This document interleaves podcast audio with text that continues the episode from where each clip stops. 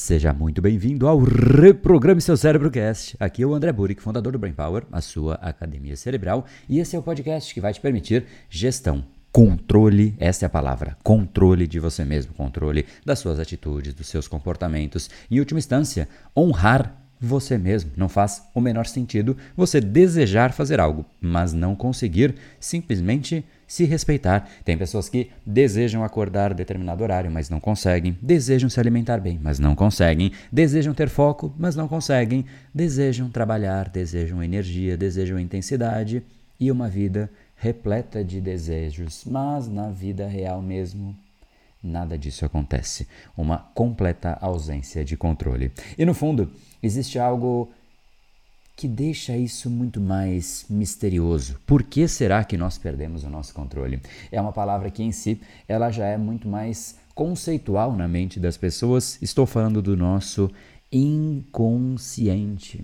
É sobre isso que foi o Brain Time mais votado da última semana. Então, eu quero deixar hoje um áudio, um podcast um pouco mais reflexivo, mais conceitual, mas mais abstrato. Vamos ver o que você acha. Se faz sentido, se você gosta, se você quiser mais reflexões como essa, não deixe de acompanhar, ficar ligado, tanto nos stories, como no Instagram, como no nosso canal do Telegram, como em todos os lugares. Afinal, tem algo chegando, algo bem especial, algo bem interessante, algo que de fato vai te permitir ter controle de você mesmo. A pergunta que fica é: será que é possível controlar o inconsciente?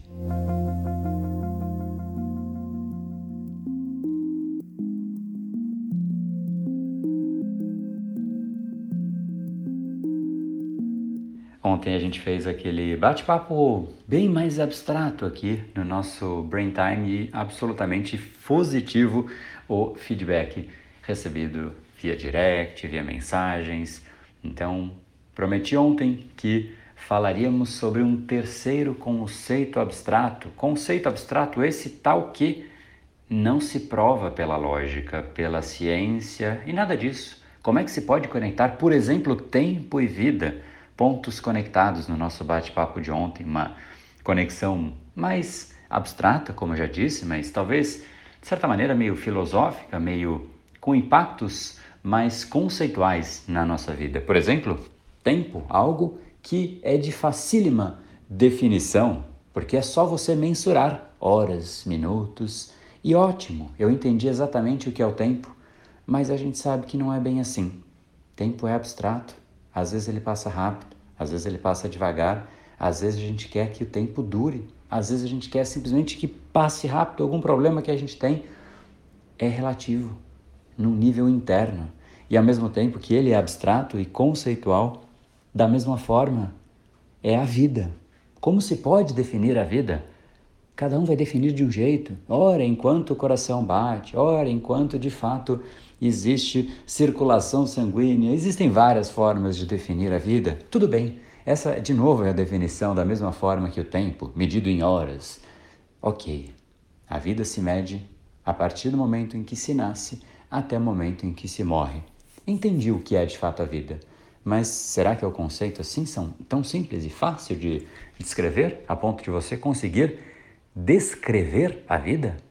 Poxa, o organismo é exatamente o mesmo. No instante que a pessoa falece, o corpo está lá, tudo está lá, mas ela não tem mais vida. Logo, de nada vale aquele corpo, porque a vida se foi. Absolutamente abstrato. Então, seguindo a nossa lógica abstrata e papo um pouco mais conceitual, tal como foi ontem, diferente dos outros brain times, que são muito mais ligados ao dia a dia, a realmente pontos que na lógica e na realidade acontecem, eu falei que existiam três pontos que se conectavam. Pontos estes que, logicamente, não têm nenhum tipo de conexão. Então, tempo e vida foram os dois primeiros pontos. E o terceiro ponto que eu falei é que o nosso inconsciente se conecta com tempo. E aí fica ainda mais abstrato, porque se tempo já é difícil definir, mas é um difícil fácil, né? Agora, inconsciente. Que raios que é inconsciente?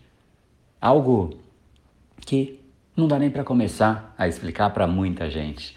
Algo absolutamente fascinante, um dos alvos mais profundos de estudo que eu tenho, eu gosto muito de entender por que, que algumas coisas a gente faz de uma forma natural, sem pensar, é quem nós somos em última instância. A gente tem a razão que tenta segurar o nosso impulso, mas o impulso é o que nós somos. Aquele inconsciente que opera o que nós fazemos ou deixamos de fazer é quem nós somos em essência. E agora, inconsciente, abstrato, conectar isso com o tempo. Vamos lá para mais uma conexão improvável. In, improvável no sentido de baixa probabilidade de ser, de ser feita, mas também sem provas. Como é que você vai provar? Não se prova. Por isso é só uma reflexão.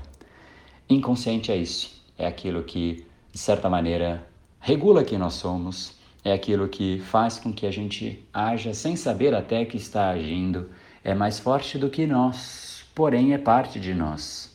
Nós temos uma parte de nós que é mais forte do que nós, porque quando nós percebemos, nós já estamos fazendo aquilo que talvez nem fosse aquilo que nós gostaríamos de estar fazendo. É ali que mora a procrastinação. Poxa, ninguém fala, hoje eu decidi procrastinar. Não, eu nunca vi alguém falar isso. Hoje eu acordei empenhado em procrastinar. Nunca vi isso. Decidi hoje que eu acordo e que o meu foco será zero. Muito pelo contrário, as pessoas decidem o inverso. Elas falam: hoje eu vou focar 100% naquilo que eu quero fazer. Hoje eu vou focar na dieta, vou me alimentar muito bem.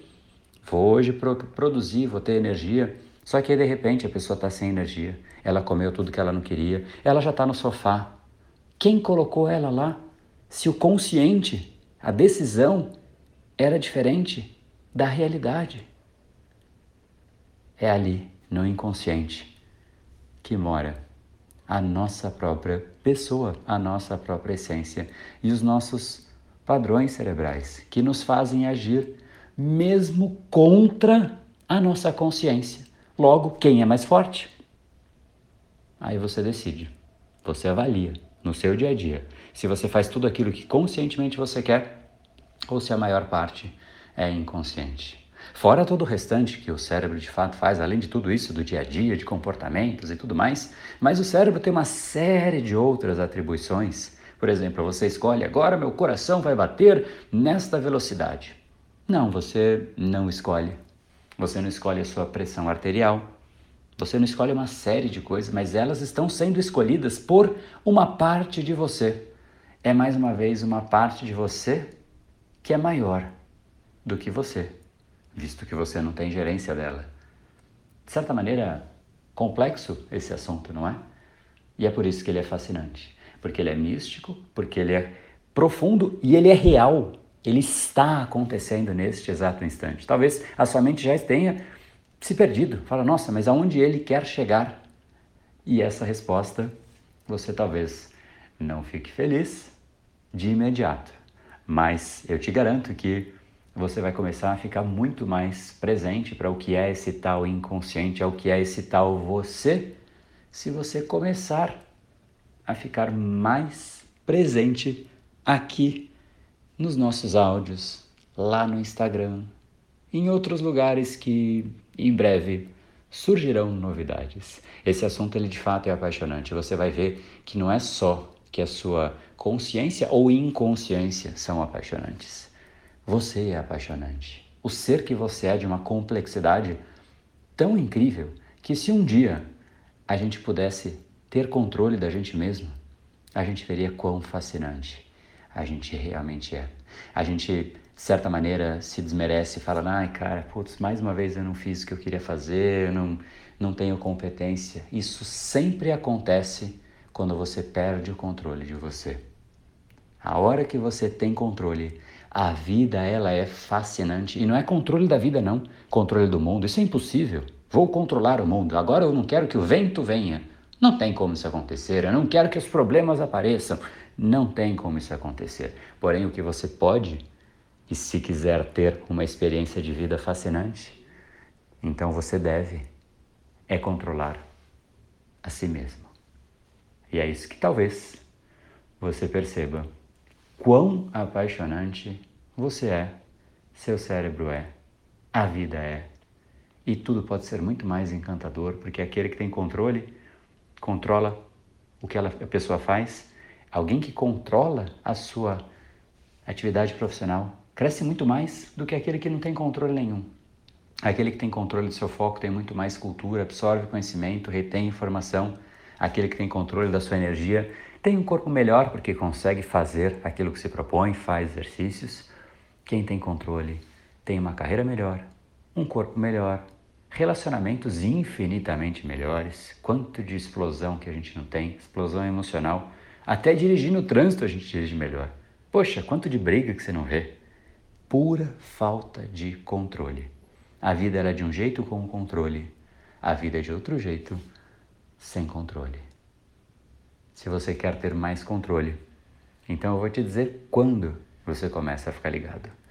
Hoje, ao longo do dia, vai vir aqui algo que vai surgir, que vai te mostrar o começo dessa jornada. Uma jornada de controle cerebral que você pode ter, para que de fato você viva essa vida de um jeito diferente. Este jeito que eu falei, a vida daqueles que têm controle, a vida da galera do 1%.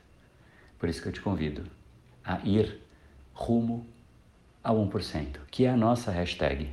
Te convido fortemente a não só ir a essa hashtag, mas que você fique ligado por aqui. Vai ter novidade. E tá chegando.